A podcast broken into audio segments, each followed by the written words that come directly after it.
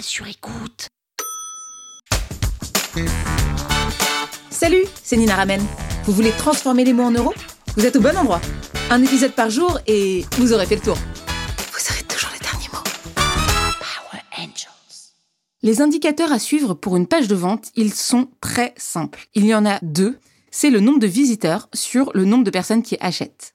Le nombre de visiteurs, c'est le nombre de personnes qui vont arriver sur cette page de vente. On va les amener de différentes manières. Ça peut être au travers d'une publicité, ça peut être après votre newsletter, ça peut être via un post Instagram ou un post LinkedIn.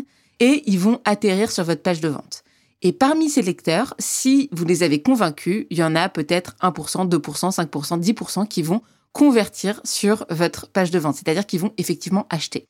Et l'idée, c'est de se dire que la performance de votre page de vente est corrélée au nombre de personnes qui achètent. Si à l'instant T, vous avez 10% de conversion et que vous changez une photo et que vous avez 11% de conversion, bah, ça veut dire quoi? Ça veut dire que la photo, elle a amélioré la conversion. Si vous changez le titre, de la même manière, vous pourriez avoir 12, 13, 14, 15%. Vous pouvez changer le prix, vous pouvez changer l'écriture, vous pouvez changer le titre, vous pouvez changer énormément de choses.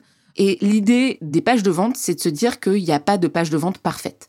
Personne ne peut vous dire votre page de vente est bien, elle n'est pas bien. La seule chose qui compte, c'est de tester et d'itérer. C'est de voir parmi 100 personnes, il y en a combien qui ont acheté, il y en a combien qui n'ont pas acheté. Et vous devez tester en permanence. Mes pages de vente, je les teste toutes les semaines. Toutes les semaines, j'essaie de l'améliorer, d'améliorer même une petite chose par semaine pour avoir un meilleur taux de conversion. Ce taux de conversion, il doit toujours progresser. Donc deux indicateurs à regarder, le nombre de personnes qui achètent sur le nombre de personnes qui effectivement arrivent sur la page. Et comme je dis souvent, n'envoyez aucun lien externe, hors de question. Le but de la page de vente, c'est soit tu achètes, soit tu dégages. Il n'y a rien d'autre à dire que ça. Donc n'envoyez pas les gens sur des articles de blog, ne les envoyez pas sur votre dernière interview ou je sais pas trop quoi.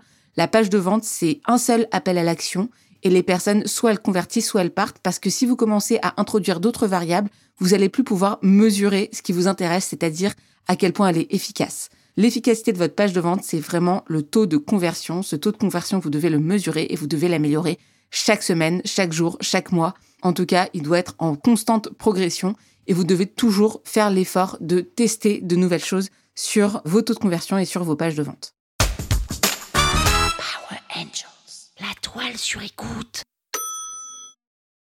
Vous avez aimé ce podcast? Sachez que ce n'est qu'un pour cent de ce que je partage gratuitement. Si vous voulez en savoir plus, abonnez-vous à ma newsletter, le lien est en description.